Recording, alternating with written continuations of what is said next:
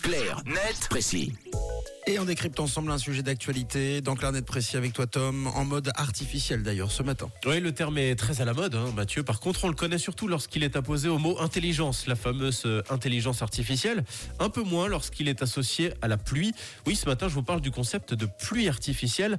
Alors, la pluie artificielle, c'est quoi? C'est tout simplement le fait de provoquer la pluie dans des régions qui en manquent, et ce, grâce au processus d'ensemencement des nuages. On reviendra plus tard sur les détails de cette technique. Alors, chez nous, on peut pas dire qu'on est spécialement euh, le ce problème de manque de pluie, bien au contraire, on en a même trop, mais certaines régions du monde en sont complètement privées. C'est le cas du Pakistan qui en plus est touché depuis euh, plusieurs jours par le smog, cet épais euh, brouillard de pollution très nocif pour la population.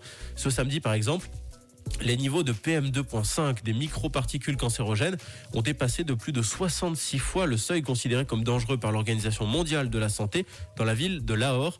C'est donc un vrai problème sur place, problème que la pluie peut en partie régler car on sait que lorsqu'elle tombe, elle a tendance à faire baisser les niveaux de pollution. Mais le souci, eh bien, c'est que la pluie, eh ben, en ce moment, elle tombe pas. Et c'est là qu'intervient la pluie euh, artificielle du coup. Exactement, bien que la technique soit controversée, elle a été expérimentée ce samedi au Pakistan grâce à deux avions fournis par les Émirats arabes unis. En gros, leur travail, c'est d'injecter des particules de sel ou d'iodure d'argent au moyen de micro-fusées tirées directement dans les nuages. En l'occurrence, 48 de ces mini-roquettes ont été tirées euh, au Pakistan dans les nuages au-dessus de 10 zones précises. Et normalement, les cristaux au contact des nuages doivent favoriser la condensation et donc déclencher la pluie. Le problème, c'est que provoquer des pluies qui ne sont pas naturelles, bah, c'est pas non plus sans danger, non? Non, plusieurs scientifiques se disent très sceptiques quant aux résultats d'une telle pratique à long terme, mais également inquiets à l'idée de modifier délibérément un système climatique et qui plus est en utilisant de l'iodure d'argent dans le ciel. En effet, des chercheurs estiment que le produit affecterait la santé des habitants. Une légère exposition pourrait même provoquer des irritations au niveau des reins et des poumons.